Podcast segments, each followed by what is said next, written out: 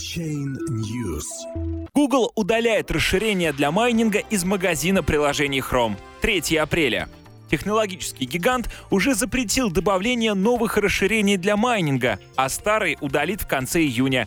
Да, 90% подобных продуктов содержат скрытые скрипты для криптоджекинга. Google запретил добавлять в свой веб-магазин приложений расширения для майнинга криптовалют. Уже размещенные приложения, предназначенные для криптодобычи, будут удалены в конце июня.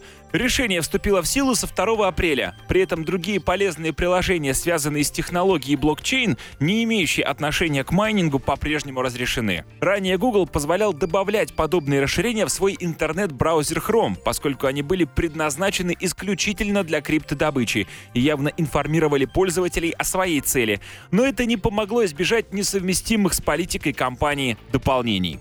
За последнее время произошло увеличение количества вредоносных расширений, которые, как представляется, обеспечивают полезный функционал лишь на поверхности, в то же время внедряя скрытые скрипты для майнинга, которые работают в фоновом режиме без согласия пользователей. Это майнинг-скрипты часто потребляют значительные ресурсы процессора и могут серьезно повлиять на производительность и энергопотребление системы, пишут разработчики в своем блоге.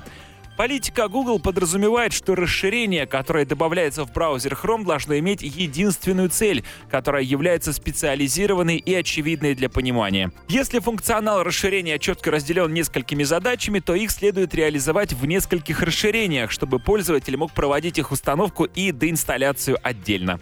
Как отмечают разработчики Google, около 90% майнинг-приложений, которые их создатели пытаются добавить в интернет-магазин Chrome, не соответствуют этим требованиям, поскольку содержат, помимо заявленной задачи, скрипты для криптоджекинга, скрытой добычи криптовалют. Напомним, новая рекламная политика, которая запрещает продвижение криптовалют и ICO на площадках Google и его партнеров, вступит в силу в июне.